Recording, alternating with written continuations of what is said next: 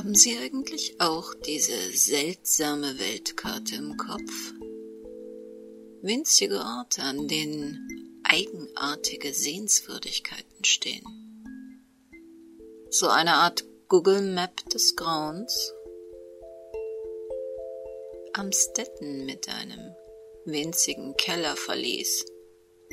Antioch mit einem verwilderten Vorgarten. Winnenden eine Schule.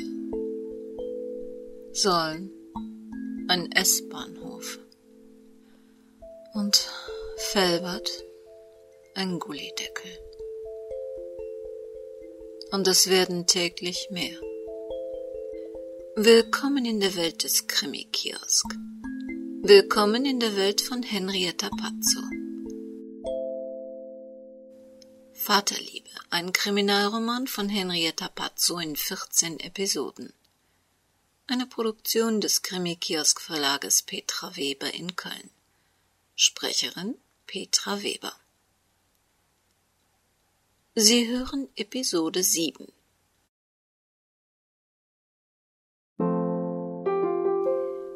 Johann Voss rieb seine Hände, alte Hände, die ihm nie ihren Dienst versagt hatten. Alles an ihm war alt geworden. Wieso auch nicht? Wenn einem das Leben mehr als sieben Jahrzehnte schenkte, durfte man sich alt fühlen. Trotzdem waren ihm die Jahre nie so beschwerlich erschienen wie in den letzten zwei Tagen. Sein Körper rief nach Schlaf, seine Augen brannten, sein Mund trocknete ständig aus. Seiner Frau ging es nicht anders. Ruhelos rannte sie durchs Haus, putzte Fenster und Flure, bis ihre Hände rot und rissig wurden. Sie konnten nicht reden.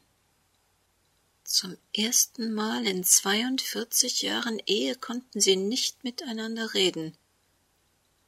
Schon so viele Schwierigkeiten hatte das gemeinsame Leben mit sich gebracht. Oft hatten sie um ihr bisschen Glück gebangt.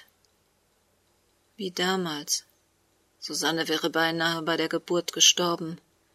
Die Ärzte gaben der Frühgeburt nur wenig Chancen. Die Technik war noch nicht so weit. Bei Sebastians Geburt wiederum rang seine Frau mit dem Tod. Unstillbare Blutungen raubten ihr die Kraft. Erst nach Tagen gaben die Ärzte Entwarnung. Sebastian sollte das letzte gemeinsame Kind sein. Die Ärzte mussten sich für das Leben seiner Frau und gegen weitere Kinder entscheiden.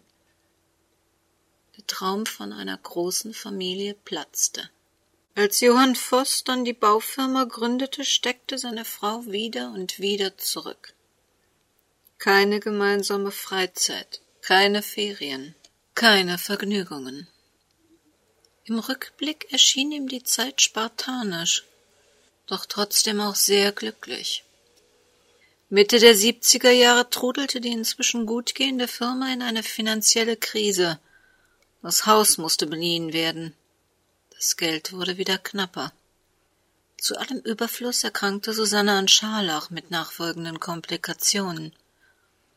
Als sich Susanne und die Firma langsam wieder erholten, begann der Schulstress mit Sebastian. Damals hatte ihn ein Lehrer in den Umkleidekabinen der Turnhalle erwischt. Fortan nannte ihn die Schulleitung auffällig, bestellte Johann Voss ständig zu Gesprächen ein und bot ihm, seinem Sohn und seiner ganzen Familie psychologische Hilfe an.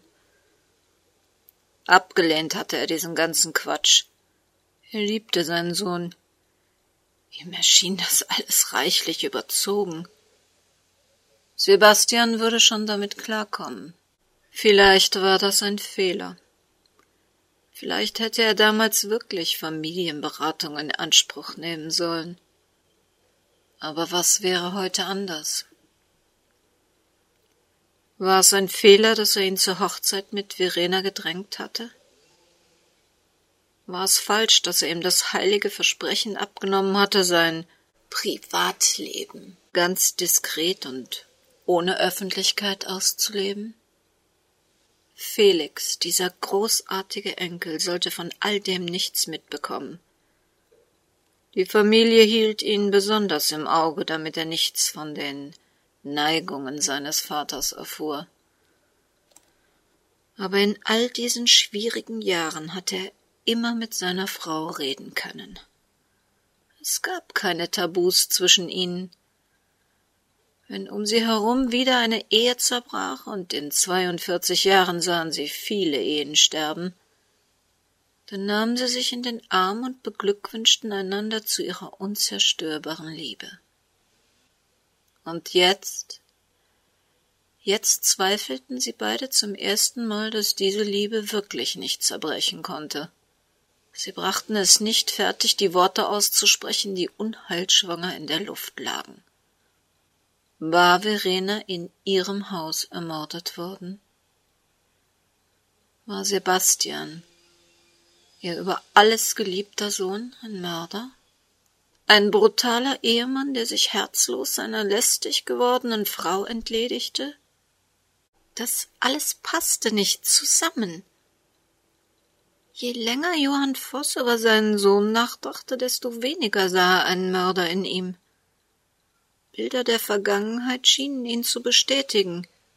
Bilder, in denen Sebastian einen verletzten Spatzen mit nach Hause brachte und seinen Flügel pflegte, bis dieser wieder fliegen konnte.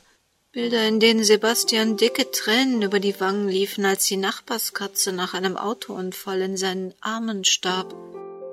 Bilder, in denen Sebastian ein kleines Mädchen aus einem Sickerloch befreite und es tröstend im Arm hielt, bis der Notarzt eintraf. Bilder über Bilder, die immer nur eins riefen. Sebastian kann kein Mörder sein. Das Geschäft ging schlecht. Der Abend nahte und nur drei Kundinnen hatten sich bisher zum Kauf entschlossen. Das Lager musste geräumt werden. Die Sommersandaletten und Riemchenschuhe waren bestellt und wurden nächste Woche geliefert. Aber die teuren Stiefel der Saison lagen wie Blei im Regal. Ihm war von Anfang an klar, dass nur Masochistinnen diese viel zu engen und unbequemen Dinge an ihre Füße ließen. Und so war es auch gekommen. Das im Prinzip sehr schicke, aber unpraktische und schmerzende Schuhwerk verkaufte sich nicht. Selbst ausgeflippte Kundinnen, die sonst jede törichte Modeunart mitmachten und gewöhnlich gleich mehrere Stiefelpaare orderten, konnten sich nicht entschließen, mehr als ein Paar zu kaufen. Dazu kam diese neue Sparwut. Früher galt es als schick, sich die exklusivsten Kreationen der Saison zu leisten. Heute wurde imitierter Ramsch aus China zum Renner. Um sich mehr Schuhe leisten zu können, blieben die teuren im Regal und Billigware fand massenhaft Abnehmerinnen. Oliver Renz verkaufte jetzt seit zwanzig Jahren Damenschuhe der gehobenen Preisklasse. Nie war es ihm in den Sinn gekommen, Turn- oder Freizeittreter in sein Sortiment aufzunehmen. Jetzt war er soweit. Wenn die Kasse weiter klingeln sollte, musste er wohl seine hohen Qualitätsansprüche drastisch senken. Schließlich sollte ihn der Laden auch noch im nächsten Jahr weiter ernähren. Kurz vor Schluss läutete die Klingel an der Ladentür noch einmal. Ein Blick auf die Füße der beiden Frauen, die seinen Laden betraten, verriet ihm, dass es sich kaum um Kundinnen handeln konnte. Eine trug Turnschuhe der Marke Supermarkt, die andere einen ausgetretenen Lederschuh der vorletzten Saison. Alles in allem kein Grund, überfreundlich zu sein. Die Ältere mit dem Lederschuh kam geradewegs auf ihn zu und reichte ihm die ausgestreckte Hand. Mein Name ist Manott. Ich bin die Anwältin der Familie von Johann Voss. Das hier ist Frau Susanne Freischmidt, geborene Voss. Das klang nach Ärger. Oliver Renz ignorierte die ausgestreckte Hand. Die Anwältin redete unbeirrt weiter. Ich sehe, dass Sie sich an die Familie Voss erinnern können. Wobei wir davon ausgehen können, dass Ihnen Frau Verena Voss wohl in bester Erinnerung geblieben sein dürfte. Hier irrte die Anwältin. In bester Erinnerung hatte er nur Johann Voss. Sie kannte also nicht alle Fakten. Mal abwarten, was sie wollte. Ich schließe in zehn Minuten den Laden. Um was geht's? Sie werden sich wohl oder übel etwas Zeit nehmen müssen. Sie wissen, was mit Frau Voss passiert ist? Jetzt überraschte Barbara Oliver ganz wirklich. Nein. Ich habe seit mehr als zwölf Jahren nichts mehr von ihr gehört. Dann muss ich Ihnen mitteilen, dass Frau Renz gestern gestorben ist, formulierte Barbara den Sachverhalt möglichst neutral. Oliver Renz setzte sich auf einen seiner antiken Anprobestühle. Er wurde sichtlich unruhig. Hören Sie, die Familie Voss war total scharf auf den Jungen. Die haben mich vollgequatscht und mir die Hölle heiß gemacht, damit ich abziehe. Jetzt müssen Sie ihn auch nehmen. Ich kann mich doch nach all den Jahren nicht um so ein wildfremdes Balk kümmern. Plötzlich wusste Barbara, dass es eine gute Idee war, Johann Voss nicht zu diesem Besuch mitzunehmen. Niemand will, dass sie Felix Voss zu sich nehmen. Der Junge wurde ehelich geboren und niemand wird die Vaterschaft von Sebastian Voss anzweifeln. Er bleibt sein Vater. Trotzdem sind sie in ihrer Verantwortung als Erzeuger gefragt. Hören Sie, ich will damit nichts zu tun haben. Wir haben uns damals geeinigt, meine Affäre mit Verena dauerte alles in allem nur sechs Wochen, und ich hatte keine Ahnung, dass sie mir so einen Bastard anhängen wollte. Ich hätte meine Finger von der Sache gelassen, wenn ich geahnt hätte, dass sie nicht verhütet. Barbara kochte vor Wut. Nennen Sie Felix Voss nie wieder einen Bastard oder irgendetwas ähnlich Unverschämtes. Es handelt sich um einen reizenden, heranwachsenden Jungen. Außerdem will wirklich kein Mensch, dass sie sich großartig emotional engagieren. Es fällt der Familie Voss weiß Gott schwer genug, sie um Hilfe zu bitten. Oliver Renz hob die rechte Augenbraue.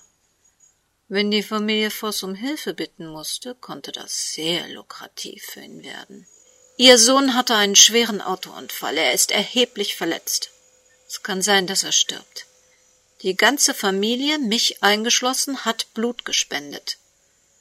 Leider hat Felix eine seltene Blutgruppe, die er wahrscheinlich von Ihnen geerbt hat. Zurzeit hat das Rote Kreuz Blut für ihn aufgetrieben, aber es wird heute Nacht weitere Operationen geben und wir brauchen dafür mehr Blut. Sie sollten jetzt zeigen, dass Sie ein Mensch sind und uns ins Krankenhaus folgen, um das Leben Ihres Sohnes zu retten. Oliver Renz schwieg.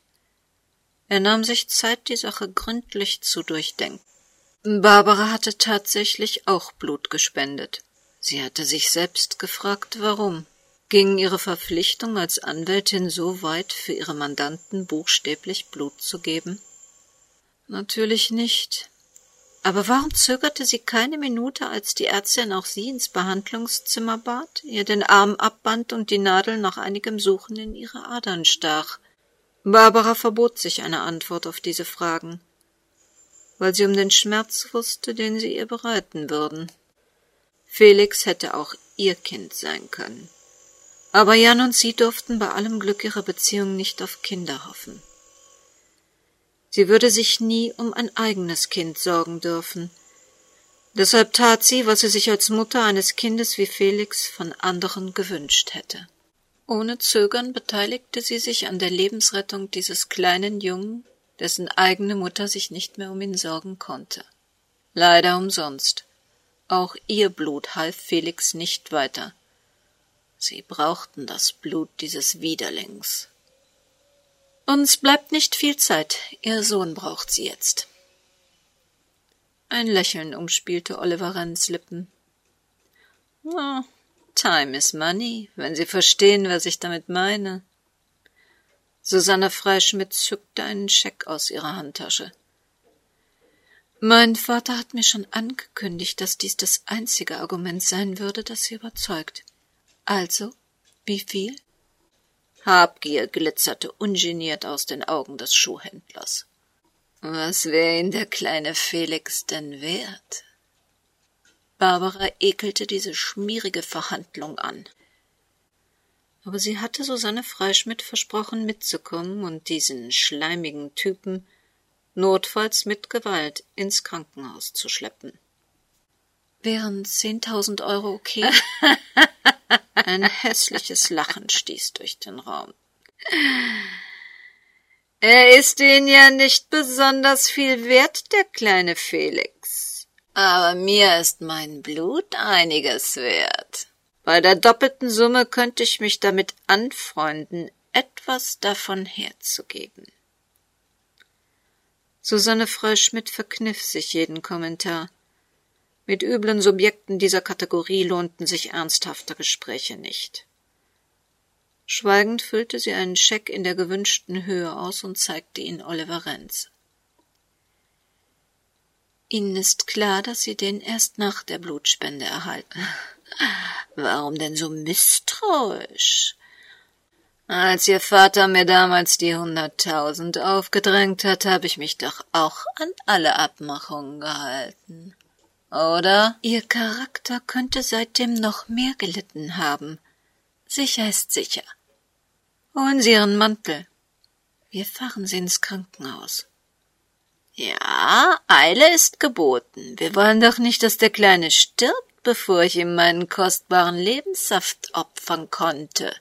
Was stehen wir hier noch rum?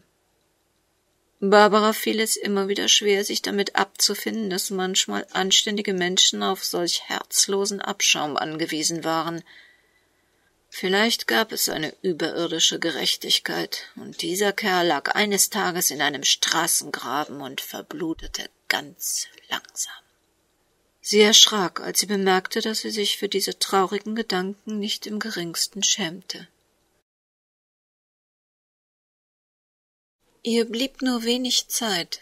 Schnell im Büro die Post durchsehen, die durchgeschwitzten Kleider wechseln und zurück ins Krankenhaus. Barbara beunruhigte das Ausbleiben polizeilicher Vernehmungen bei der Familie Voss. Gab es zu wenig Beweise? Arbeiteten die Gerichtsmediziner mit Hochdruck an genetischem Belastungsmaterial? Oder entpuppten sich die Verdächtigungen von Johann Voss gegen seinen Sohn als lächerliches Hirngespinst, das sie alle unnötig in Stress versetzt hatte? Als Barbara die Tür zu ihrem Büro aufschloss, hörte sie Klappern in der kleinen Teeküche. Wozu haben wir die teure Minispülmaschine einbauen lassen, wenn Sie trotzdem weiter spülen? Zischte Barbara ihre Mitarbeiterin an. Hallo, gewöhnen wir uns Begrüßungen jetzt grundsätzlich ab oder nur für die Zeit, bis Familie Voss wieder auf sie verzichten kann? Tut mir leid. Ich bin völlig übermüdet. Also nochmal von vorne. Guten Abend, Frau Klammer. Ich hoffe, Ihr Arbeitstag war auch ohne mich erfolgreich. Warum spülen Sie immer noch? Silvia Klammer verdrehte die Augen. Mein Arbeitstag war wie immer. Die Post liegt auf Ihrem Schreibtisch, alle wichtigen Anrufe sind auf einem Zettel notiert. Ihren Gerichtstermin für morgen habe ich verschieben lassen. Es gab etwas Theater mit dem Richter. Aber dann wurde die Verhandlung doch verlegt. Rechnen Sie aber besser damit, dass der Richter wahrscheinlich sauer auf uns ist. Ach ja, warum ich immer noch spüle. Das Spülmittel, das Sie gestern auf der Rückfahrt von Ihrem Außentermin mitbringen wollten, schlummert wahrscheinlich in Ihrem Auto oder, was mich nicht überraschen würde, noch im Regal des Supermarktes. Der Treffer saß. Ah, Entschuldigung, die Sache mit Sebastian Voss läuft mir völlig aus dem Ruder. Ich weiß überhaupt nicht, was ich für die Familie tun könnte. Aber jedes Mal, wenn ich mich aus der Situation verabschieden will, passiert etwas Neues Unangenehmes. Jetzt wurde der Enkel von Johann Voss bei einem Autounfall schwer verletzt, und wir haben den ganzen Tag im Krankenhaus auf dem Flur gehockt und darauf gewartet, dass uns ein Arzt auf das Schlimmste vorbereitet. Dabei habe ich dauernd den Gang zur Eingangstür hochgesehen und befürchtet, die Polizei käme, um Sebastian Voss in Handschellen vom Krankenbett seines Sohnes abzuführen. Und dann mussten wir einen schmierigen, entfernten Verwandten ins Hospital zerren, weil es nicht genügend Blut für den Kleinen gab, obwohl wir alle gespendet haben. An dieser Stelle verschwieg Barbara, dass es sich bei dem schmierigen, entfernten Verwandten um den leiblichen Vater von Felix Voss handelte. Sie verschwieg auch die kleine Episode im Schuhladen. Stattdessen widmete sie sich ihrer Post. Neben fein säuberlich aufgehäuften Akten lag ein Stapel mit echter Post und ein Stapel üblicher Werbung. Heißt das, Sie haben auch geblutet? Allerdings. Und es ist gar nicht so schlimm, wie man immer denkt. Wir sollten uns von einer Werbeagentur ein Prospekt machen lassen. Die Kanzlei Manott opfert ihren letzten Blutstropfen für ihre Mandantschaft. Wenn Ihre Kollegen das mitkriegen, zeigen die uns wegen unlauterer Mandantenanwerbung Die an. Vossbau war schon unser Mandant vor dieser Aktion, und ich habe es nicht für die Firma, sondern für den kleinen Jungen getan, der übrigens immer noch nicht über den Berg ist. Das sollte auch keine Kritik sein. Ich bewundere nur, dass Sie mitgemacht haben. Kein Wunder, dass Sie gereizt sind. Zu wenig Schlaf, bestimmt zu wenig Essen, Blut verloren und ein Mandat am Hals, das Sie nicht wollen. Da wäre ich auch geladen. Barbara überging die kritischen Bemerkungen. Sylvia Klammer hatte recht. Was sollte man noch viel dazu sagen? In der Post schlummerten Briefe, die unbedingt erwidert werden mussten. Barbara sortierte sie nach Dringlichkeit.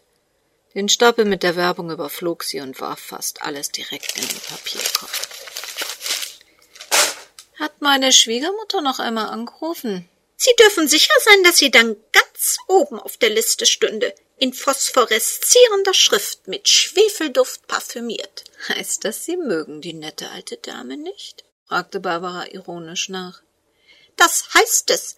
Mir ist gestern der Hörer in der Hand gefroren, so frostig und herablassend hat sie mich herumkommandiert. Kindchen hat sie mich genannt. Unsere Kanzlei sei ein alberner Mädchenverein, eine reine Beschäftigungstherapie für möchte gern Anwältinnen. Barbara sah ihre Mitarbeiterin amüsiert an. Ich bin sicher, dass das exakt Ihre Worte waren. Nehmen Sie es nicht persönlich, sie meint nur mich. Ich habe mich inzwischen daran gewöhnt. Gerade wollte Barbara den restlichen Stapel Werbung entsorgen, als der vorletzte Brief ihre Aufmerksamkeit erregte. Haben Sie das hier gelesen? Hier sucht eine Schule Praktikantenplätze. Wäre das nicht was für uns? Lieber nicht. Was sollen wir hier mit so einem jungen Ding? Vorsicht, Sie reden fast wie meine Schwiegermutter. Sie könnte Ihnen zur Hand gehen und gleichzeitig eine Menge lernen. Was bitte kann man in so einer kleinen Kanzlei schon lernen? Sie klingen ja wirklich wie Jans Mutter. Natürlich kann man bei uns Wichtiges fürs Berufsleben lernen. Zum Beispiel, was es heißt, in einer Zwei-Frau-Kanzlei einen perfekt durchdachten Rundumjob wie den Ihren zu beherrschen. Wir sind super organisiert, haben interessante Mandanten und ein nettes Betriebsklima. Man wird Zeit dafür brauchen. Die haben wir nicht. widersprach Barbaras Mitarbeiterin. Na, dann nehmen wir sie uns. Im Mai ist zum Beispiel nicht so viel los. Da könnten wir das hinkriegen.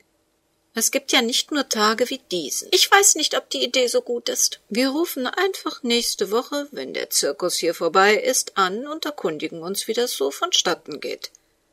Vielleicht überzeuge ich sie ja bis dahin noch. Mit Schwung drehte Sylvia Klammer sich zur Küchentür. Ihre Chefin musste das Lächeln, das sie sich nicht verkneifen konnte, nicht mitbekommen. Es hatte genauso geklappt, wie sie sich das vorgestellt hatte. Die Praktikantin konnte kommen.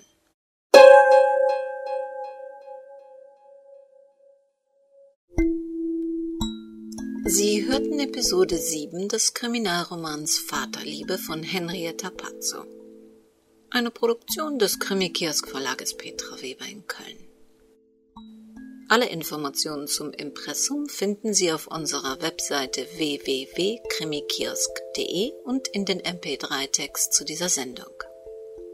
Hintergrundmusik ist von EMA, Emanuel Kotten aus Belgien und der Vor- und Abspann-Jingle stammt von www.tonpumpe.de. Und wenn Sie schon mal bei uns sind, schauen Sie sich doch ein bisschen um. Vielleicht haben Sie eine Anregung, was wir noch in unseren Blog aufnehmen sollten. Oder Sie möchten gerne, dass wir Ihre eigene Webseite bei unseren Links im Bereich Hörerwelten aufnehmen. Aber in jedem Fall passen Sie gut auf sich auf. Das Leben kann sehr kurz sein.